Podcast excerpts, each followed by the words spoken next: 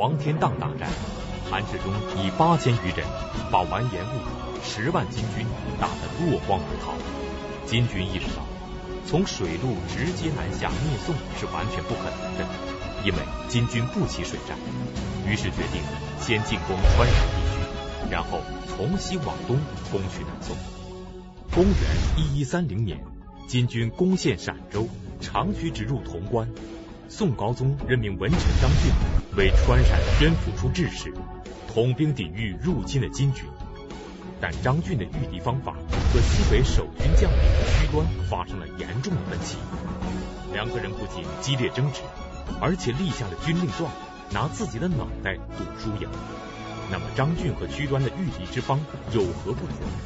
后来事实证明谁是正确的？而这一场以脑袋赌输赢的争执，又是怎样演化成了一个悲惨的结局呢？请继续收看北京市海淀教师进修学校高级教师袁腾飞讲述《两宋风云》第十二集：将帅失和。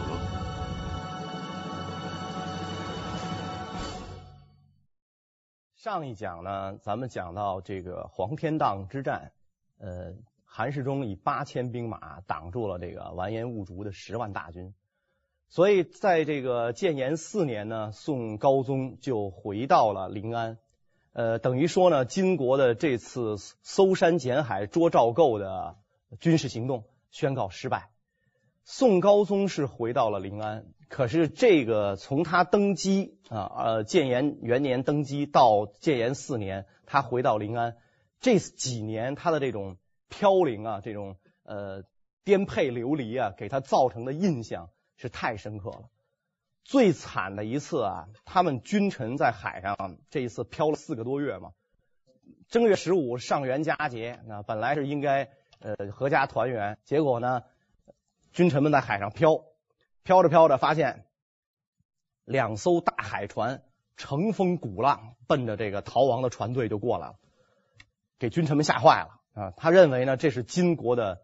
追兵到了，因为听说这个金国追兵到了明州啊，也就是今天的宁波下海了，于是这个船队就要散去。也幸亏这个时候呢，高宗皇帝还比较镇静啊，派这个水军上去问啊，你你们是是干什么的？是哪个部分的啊？一打听呢，是卖橘子的啊，贩卖柑橘的。哎，所以皇帝很高兴啊，就说这两船橘子我都买下了啊，你是是买下了还是还是？还是就留下了啊，反正我都买了，然后把这个橘子呢分给这个部将们吃。哎，逃难了这么多天啊，吃到新鲜水果也很不容易啊，君臣们挺高兴啊，过过够了瘾了。然后呢，说今天正好上元佳节嘛，所以皇帝呢就让人啊把这个橘皮剥下来啊，剥的可能比较完整，注上油，插上捻儿，做成这个小橘灯，放在这个海面上啊。成千上万往海面一放，哎，那个场面看上去啊，很壮观啊，很浪漫。史籍记载，风息浪静，水波不兴，有数万点火珠，盈盈出没苍冥间。如果要是太平盛世啊，在皇宫禁苑，那这幅景色啊，天上一轮明月，水上数万点火珠，那简直是美不胜收。可现在是在。逃难的过程当中，有今儿没明儿了，这么这么一个过程当中啊，所以当时皇帝的心情恐怕不是这样啊，肯定这个是别有一番滋味在心头。当这个高宗皇帝回到了临安之后，他就命人在这个临安呃的城门外啊，准备了二百只大船，钱塘江口准备了二百只大船，满载这个。物资，特别是在今天的舟山群岛，准备好粮草，一旦金军南下，上船就跑。宋高宗做好了随时逃跑的准备，而金军却改变了战略。黄天荡大战之后，金国人意识到，从北往南直取南宋是非常困难，因为金军不起水战。金军决定从西边往东边打，首先进攻川陕地区。那么，金军这一次大举进攻南宋。宋高宗派谁来抵挡金军呢？金军这次又要南下攻宋，这次呢进攻的这个主攻方向不再是南方江南了，而放在了川陕地区。那么在川陕地区主持军务的宋军的最高统帅名叫张俊，书生，进士出身。呃，宋朝啊，有这个在这个时期同时期有两个张俊。咱们现在说的这个张俊呢，三点水的那个俊，还有有一个张俊，那个俊是单人旁，就是跟这个张俊不是一个人，这个是一个书生，呃，两者不要搞混。张俊进士出身，徽宗朝呢，在礼部做一个小官儿。靖康之变城破之前，他逃了出去，投奔当时做大元帅的赵构。赵构登基之后急缺人才，所以呢，就把他提拔为殿中侍御史，就相当于这个中央纪委的这样的这样的一个呃，今天中央纪委的这样一个官员。原来是。六七品的小官，给他升成这个三四品的官员，所以呢就比较受重用。前面咱们讲苗刘兵变的时候，这个苗刘这两个贼将曾逼迫高宗皇帝下诏改元。张俊在外地听说之后，就毅然号召诸将起兵讨贼，平定苗刘。高宗皇帝复辟，自然对这个张俊另眼相看啊，是你等于是中兴第一功啊。救驾有功，所以非常高兴，就问张俊啊，我想恢复江山，这个祖宗基业得以保全，爱卿你看应该怎么办？张俊是这样回答的，他说：“中兴大宋，自当自关陕开始，臣恐金人首先入陕，继之溃蜀，其地一失，东南再难保全。”他看到啊，如果中兴大宋，必须要重视关陕蜀地。如果金人占领关陕，进攻蜀地的话，如果蜀地一失，金人控制了这个呃上游的话，那么这个咱们江南半壁可就要保不住了。因此，必须要控制关陕，这个保全蜀地，才能够挡住这个金兵。哎，会这个高宗皇帝一听啊。深以为然，爱卿所言极是，而且你又是书生，你又是文官，非常符合宋朝一贯的政策，以书生点荣行，用书生去治愈武将，所以马上任命这个张俊为川陕宣抚处置使，这个在今天甘肃天水建立幕府，准备这个抵抗金兵南下。张俊虽然是书生，可是这个人呢，行事非常果断啊，有这个大将之风、丈夫之气。临出征的时候，他要向这个高宗皇帝辞行啊啊，他跟这个高宗皇帝说：“臣为陛下前驱清道，我呀给你探探道，明年上元佳节，你我君臣东京相会，只要到这个明年的元宵节。”咱们君臣打回东京过年啊！咱们过元宵节。张俊在朝堂之上，当着满朝文武百官夸下了海口。明年上元佳节，你我君臣东京相会。但是川陕平原不比江南水乡，金军的金甲铁骑来势汹汹，全无水战时的障碍。张俊一介书生领兵，他能够用什么办法来抵挡金国的大军呢？张俊赴任，赴任之后，这个张俊就召集一个陕西的兵将啊，商量怎么来这个跟金国啊打仗。没等他商量这个结果呢，这个时候金国大军就已经过来了。当时的金军统帅是金国的百战名将完颜娄史，完颜娄史也是金国皇族，女真的皇族，曾经这个率领部队。追擒辽国的末代皇帝天祚帝，就抓住这个辽国末代皇帝的就是完颜娄史，百战名将。他率领军队窥伺这个川陕，派自己手下的大将萨利赫进攻这个川陕，结果萨利赫中了宋军的埋伏，几乎是全军覆没。这个萨利赫大哭而去。这个金国的人很看不起他，你打了败仗哇哇就哭是吧？人家男男子汉大丈夫是也也是也是一员名将是吧？在战场上哇哇哭，你这多丢人！你让宋朝看见多丢人，所以给他起个外号叫啼哭郎君。这张俊牛刀小试，那大获全胜。那其实不是他打的，是他手下的这个部将曲端和吴阶两个人打的。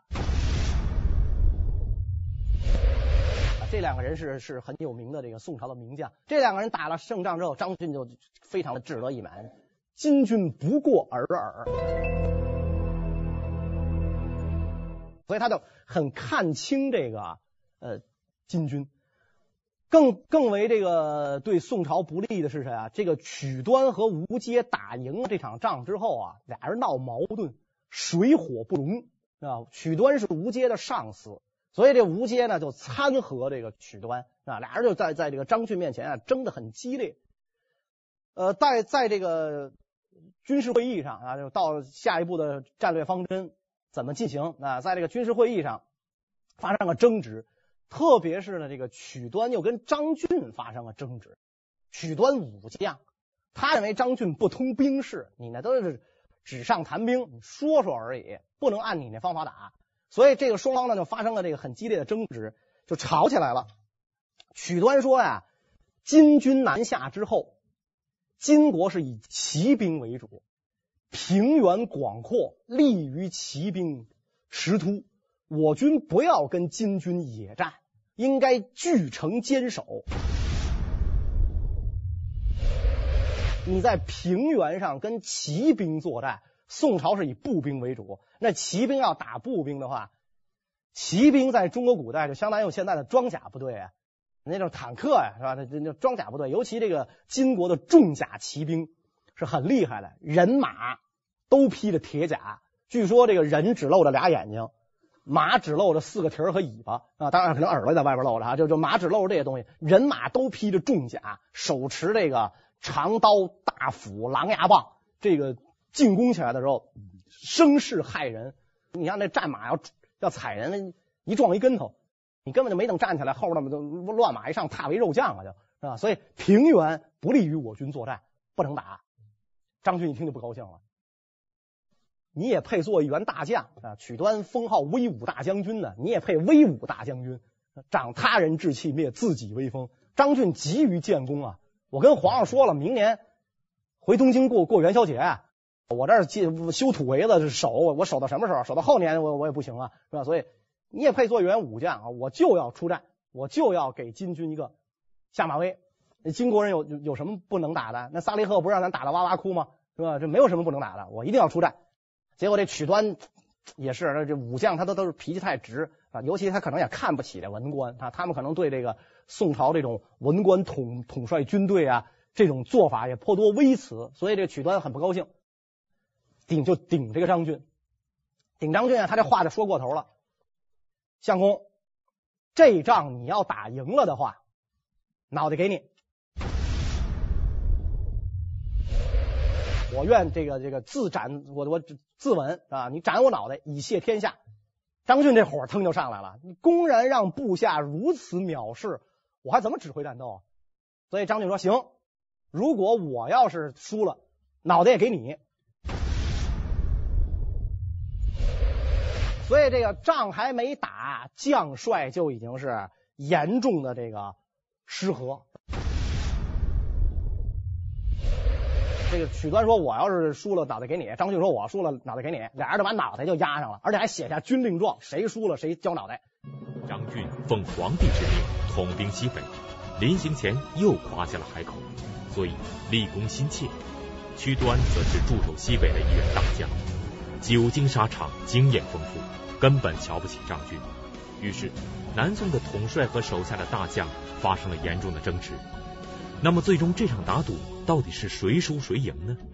而这种将帅失和的局面，又会给南宋的川陕之战带来什么样的恶果呢？当时的这个宋朝的军队，就是说从北宋到南宋延续下来的这个这个军队，最有战斗力的是西军。所以，这个宋朝的这个名将也大多数出在这个西北，啊，大多数出在西北。曲端就是原很有名的大将，结果因为跟皇帝啊，不是因为跟这个张俊失和，将相失和，是吧？要要赌脑袋，张俊一气之下把他贬为团练副使，到一个这个呃省军分区副司令员，给贬了这么一个，等于在一线作战就没他了。没他了之后，那这个其实对宋朝来讲是非常不利的。然后呢，张俊就集合了五路兵马，号称是四十万人。呃，这个四十万肯定是吹的，是吧？是吓唬金国的。实数据说得有十几二十万。更为这个宝贵的是，他集合了七万匹战马，这差不多就是南宋全国的战马了。集合了七万匹战马，准备跟这个呃金军决一死战。呃，开战之前又是先召开这个军事会议，讨论一下这个战争的这个方略嘛。结果这个当时曲端虽然被贬，当时呢。前面咱们讲过，那个八字军的统帅王延，这个时候正在军中，所以王延就跟这个主帅谏言：陕西兵将上下之情未通，一战不利，则五路兵马俱败；不若屯聚险固坚城，外一有失，亦可顾此保彼。我们可以听得出来，这个王延的意思实际上跟前面我们说曲端的意思是一样的啊。你集合了五路兵马，这五路兵马上下之情未通，兵不识将，将不识兵，一路有失，五路俱败。宋朝人呐，跟金国人打仗就是绝对不能打败仗，一打败仗就变成了什么呢？一一点突破，全局溃散。是吧？只要有一路失败，其他几路一看金国人不可战胜，下一个失败就是我，咵就散了。所以一路有失，五路俱败，不如咱们据城坚守，而且这城与城之间要有联系，这样的话可以顾此保彼啊。如果金国人打这个点四点援救，打那个点四点援救，是吧？我们这样的话可保稳当。但是我们可以想象，张俊连曲端的话都不听，能听王延的吗？你是什么人？你原来只不过是一个草寇而已。你是太行山义军民兵嘛，有游击队是吧？你是这样的人上来了。那么我是朝廷命官，我是进士出身，官居宰执，处置官闪，我能听你的。所以张俊绝绝对不听。而且张俊书生啊，书生意气，他打仗嘛，兵贵神速。兵者诡道，那《孙子兵法》讲的，兵者诡道，兵无常势，水无常形。只要能打赢，目的是第一位的，手段不是重要的，那不行。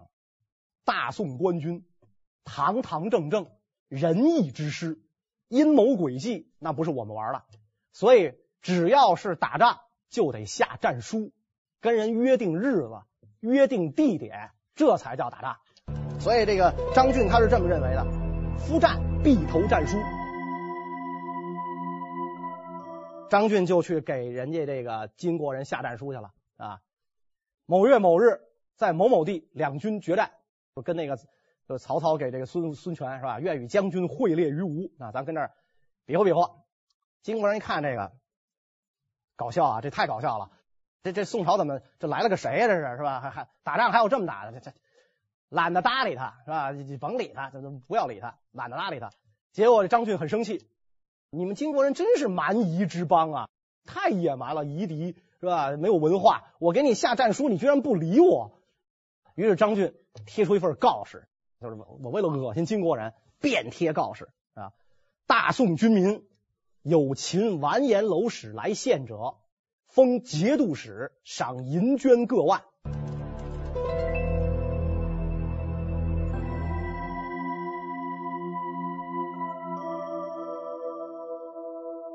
你要逮着完颜娄使，你就是平民百姓，封节度使一万两银子，一万匹绢，这赏赐就已经太丰厚了。这其实就是一个心理战啊，就是恶心恶心这个完颜娄使。你你这几十万大军都逮不着他，你指着一个扛锄头的农民去逮他去。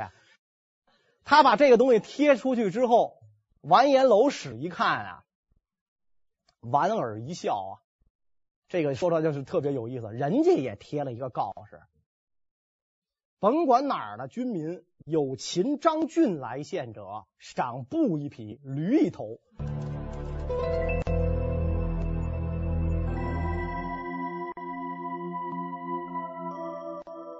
就值这点东西，对吧？还封什么节度使？逮着你还至于封个节度使吗？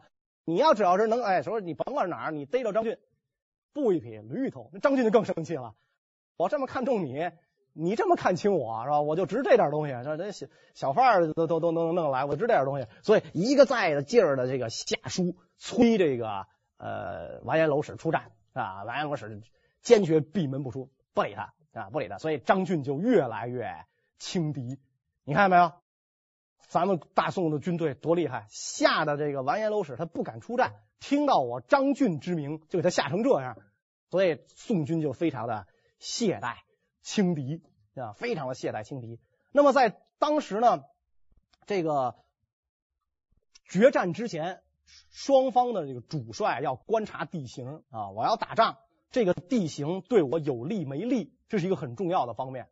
双方主帅观察地形，观察地形的时候呢，呃，当时呢是宋金两军都在平原列阵，中间是一片沼泽地。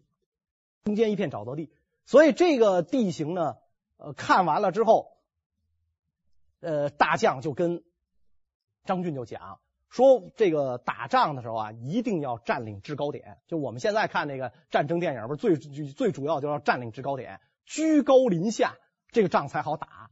尤其是呢，是以步兵为主，平原列阵对我军非常不利。所以我们应该啊，把这个部队啊转移到山地，是吧？我们在平原列阵，这个列好这个呃呃栅栏，安安好营垒，呃，滚木雷石啊，什么这些东西都准备好。一旦这个金军进攻的话，我们以高啊居高临下啊，金军仰攻啊，然后我们往下这个滚木雷石往下一打，金国人肯定要失败了。张俊不听，张俊说：“你以为我书生就不会打仗？你看到这个？”两两边隔着什么了吗？隔着一片沼泽，金国人能冲过这个沼泽来用骑兵冲击咱们，那太好了。他那一身盔甲几十斤吧，马的盔甲几十斤吧，啊，驮着一人，这这这一人一骑五百来斤，冲进沼泽正好啊，不用我们打，全陷进去。说你你说你看不起我，你觉得我书生不会打仗？这我还看不出来，他能从沼泽冲过来吗？我就要在这儿列阵，我就要引诱他进攻我，然后让金国人全陷进沼泽。咱们不费一刀一枪，明年上元佳节回东京，这我向朝廷报捷多好！我打大胜仗，我又没有损耗，连军费都没怎么花，这皇上得更重视我。那大将一看他不听，没办法，那长叹一声，没办法啊！这张俊这个人刚愎自用，算了吧，是吧？甭管他了。张俊急于取胜，一意孤行，谁的意见也听不进去。他把居官贬职不用，又不听从王彦之劝，就连军中大将的建议，他也置若罔闻。而金军统帅完颜楼氏，则是一名身经百战、老谋深算的大将。那么，张俊用沼泽地阻挡金军进攻的计划是否可行？宋金这一次交战，结果会如何呢？完颜楼使也在观察地形。完颜楼使观察了宋军的地形之后，仰天大笑：“千疮百孔，极易破耳。”你别看你臭吹四十万人是吧，七万匹马，就你这么列阵，极易破耳。等这个真正开战的那一天，完颜楼使命令士兵。身背土囊，就是把这个土啊装到草袋子里，每人背一个，每人背一个，冲到这个沼泽地前，把这土囊投进去，霎时间就铺成一条路，然后骑兵就顺着这条路就冲进了宋营。宋朝人是万万没有想到，这个沼泽地没有能够挡住这个完颜楼使的骑兵，所以只只只要这个骑兵一冲进宋营。长刀大斧、狼牙棒一抡起来，宋军立刻就溃散。最可怕的就是一路溃散，其他几路看到了啊，金军厉害，望其披靡，四十万大军果然像王延说的，上下之情未通，一路落败，其他五路俱败，乌合之众、乌合之势立刻显现，四十万大军灰飞烟灭。这个这个当时决战的地点呢是在今天陕西的富平，所以富平之战宋军惨败，这个地方就丢失了。金军实际上就已经打开了通向四川的门户啊，下一步这个金军就可以这个进攻四川，翻过这个秦岭就开始就可以进攻四川了。所以形势可以讲是岌岌可危。张俊退兵败之后，幸亏他的这个部将单骑出关，召集这个残众，凑了那么几千人，保着他且战且退，退到了这个安全地带。退到安全地带之后，张俊痛定思痛，悔不该不当初不听许端之言，致有今日之败。怎么办？还是把曲大将军请回来吧。曲大将军，你厉害，得听你的。以后这个陕西川陕的这个军事啊，由你来主持。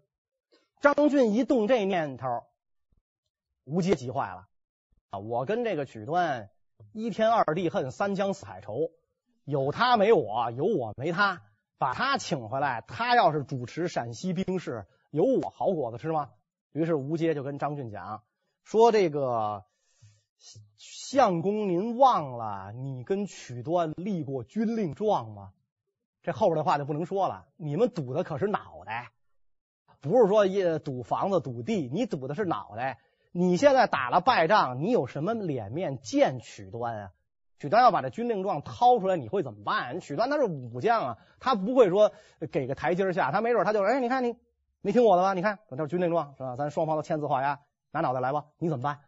所以曲端再起啊，对您很不利啊。张俊一听，言之有理，绝对不能让曲端再起，我不能把马的脑袋输给他呀。但是我不把脑袋输给他，按照这个军令状，他就得把脑袋输给我。可是我打了败仗，他这脑袋怎么输给我呀？吴阶在手上写了四个字，伸出来给张俊看。张俊一看，这四个字写的是“曲端谋反”。好。这个主意好，谋反那就不需要任何证据，而且张俊深深的了解高宗皇帝的心情。高宗皇帝最害怕的就是武将干嘛呀？谋反，他最害怕就是武将谋反。好，许他谋反，这个主意好。证据呢？你说他谋反，你得有证据啊！你没有证据，你怎么证明他谋反啊？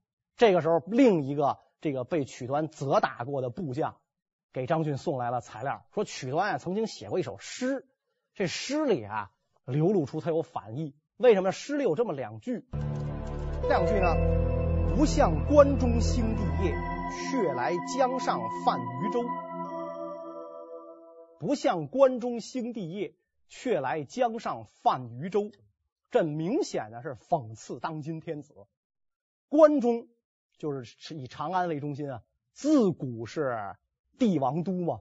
你看，我们看周秦汉唐十一朝故都都在这个地方，是吧？所以基基本上这个汉唐的兴起都是在关中地区，所以关中被认为是这个华夏民族啊，就我们汉民族政权王业所在、王气所在。所以，如果是英明天子，应该督率六师赴关中，收复长安。这样的话呢？以号令天下豪杰，结果呢？你在江上泛渔舟。其实这个皇帝他在江上，他不就逃跑吗？在海上漂啊，他却来江上泛渔舟，这是讽刺当今天子。张俊一看大喜啊，就以这两句诗，咱也不知道曲端写这两句诗是不是真的讽刺啊皇上，还是他们这个大兴文字狱，就以这个为借口啊，就把曲端给抓起来了。曲端因为不同意张俊的作战方法。所以和张俊用脑袋打赌，并立下了军令状。而如今张俊打了败仗，事实证明曲端是对的。但是张俊为了保住自己的面子，听从了吴阶之计，以莫须有的谋反罪名将曲端抓了起来。那么张俊会如何处置曲端呢？抓起来之后呢，就交给他的一个部下去审问。这个部下呢叫康随啊，由这个部下来审问曲端。康随原来是曲端的下属，因为犯了军法，让曲端抽了一顿鞭子，所以这个康燧恨曲端入骨，所以张俊就很会考虑问题啊，我就让这个康燧来审曲端，这个肯定这案子能定下来。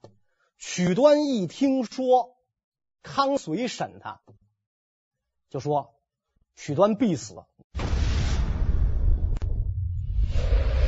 然后这个仰天长啸，铁象可惜啊！铁象是谁呢？是是曲端的坐骑，一匹宝马，据说日行四百里。所以这个曲曲曲端就说：“我肯定是死了，我这匹名马可惜了，不知道将来落在谁的手里，太可惜了。”所以这样一来的话，康燧就来审问这个曲端啊，曲端，有人控告你谋反。有没有这种事情？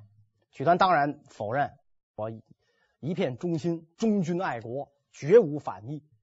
那你这两句诗怎么解释？曲端就解释，没用，不听。你不认账是吧？大刑伺候。曲端武将啊，钢筋铁骨，寻常的这个皮鞭棍棒可能不会把他怎么样。但是康燧想的这个招啊，损到家了。把这个曲端呢，用这个铁笼子给装起来，铁笼子装起来之后锁住这个手脚，把他的手脚啊都靠在这个这个铁笼子上，然后用棉纸啊，用那种呃棉纸拿水一蘸，封住口鼻啊，封住口鼻，然后在四周堆起炭火，烤这个曲端，把这个曲端烤到什么程度呢？这一代名将烤的是遍体流油啊，那皮肤都烧化了。流油，所以曲端非常口渴，那那个烧成那样，那那这个鼻子嘴又堵着，是吧？所以这种这种酷刑都是超乎我们想象的，那所以他口渴，能不能给我点水喝呀？这个康燧说可以啊，想喝水啊，想想喝水啊，可以，有有饮料是吧？这这不是水了，给他灌什么？灌烧酒，这一灌入烧酒，再拿火一烤，五脏六腑全烂了。五脏六腑全烂，所以这个这个大将曲端就这样被活活折磨致死，年仅四十一岁，非常可惜，没有死在跟金国作战的战场上，死在自己人的手里，死在这种窝里斗的这种这种环境下，那特别的特别的可惜。特别是这个曲端一死啊，他在这个呃关陕这个地方驻军多年呐。深得民心，所以他一死就出现了一个什么恶果呢？陕西士大夫莫不惜之，军民一皆怅怅，有叛去者。我们曲将军为国家殚精竭虑，精忠报国，结果落得这样的一个下场。那这样的朝廷，我还保他做什么呀？所以，就有的人就开始投降。这个金国啊，有叛去者为这个金军引路啊，这个有的州县呢就投降了这个金金国。许端那个人呢，虽然刚愎自负、恃才傲物，但是呢，这个史籍记载啊，说他警敏之书，善属文，长于兵略。我们看他那诗是写的是像模像样的，是吧？不像关中兴帝业。却来江上泛渔舟，写的像模像样，所以他不是那种完全的那种老粗的那种人。但是呢，就是这个宋朝啊，文臣武将之间的这个矛盾，可以讲后来这个宋军战斗力的这个发挥，可以讲他受到了很严重的制约。实际上，我们看后来这个，包括这个岳飞的这个下场，他跟这个宋朝重文轻武、文武之间的这种矛盾是很有关系的。整个这个宋朝一百多，尤其是南宋这一百多年，一直到他最后灭亡，这文武之间的矛盾都没有解决，可以讲啊，是他最后这个宋朝灭亡的一个重要原因。为大宋江山征战多年、屡立战功的大将屈端，没有死在对金作战的沙场之上，没有像一员武将应该的那样，铁马金戈裹尸黄，反而冤屈惨死在自己人的手里。张俊打了败仗，又害死了屈端，他曾夸下的海口，如今也不可能兑现了。那么宋高宗将会如何处置他呢？张俊呢，也知道曲端死的冤，那也知道曲端死的冤，也知道曲端是一员名将，能打仗。所以虽然这个曲端被害死了，张俊呢这个点自知之明他还是有的。每一次跟金国人打仗，他就在军营当中大张曲端的旗号，曲子大旗迎风飘扬，吓唬金国。金国人不傻呀，人家有的是这个间谍细作。所以完颜娄使一看这个军这个宋营当中遍张曲端旗帜，哈哈大笑，是吧？曲端已贬，你还敢拿曲端之名吓我？等于这完颜娄使就更轻视宋军，那你们没人了。所以完颜娄使一挥军，宋军就一一溃千里。张俊丧失失利，刚愎自用，擅杀大将。更关键的是，你跟皇上保证明年过元宵节，这这保证兑现不了了。所以张俊的政敌就弹劾张俊啊，这样的人怎么能够这做做一方节度啊？怎么能够做一方面的大帅来抵御金国呢？就弹劾他。这一弹劾，皇帝也认识到这个人有问题，于是下旨就把他贬了。那么，呃，我们前边说曲端之死啊，有一个叫吴阶的将领，等于他没没没出好主意。他在手上写了这个“曲端谋反”这么几个字儿，然后致使这个张俊顿起杀心，就把曲端给害死了。那么吴阶是个什么人啊？他是不是奸臣呢？他这个为什么他害了曲端之后，这事儿怎么解决的？张俊败后，镇守川陕，多亏了这位吴阶。所以人的这种双重性格，人的这个性格那种复杂性啊，在吴阶身上。是表现的淋漓尽致的。关于这个内容呢，我们下一讲再讲。谢谢大家。嗯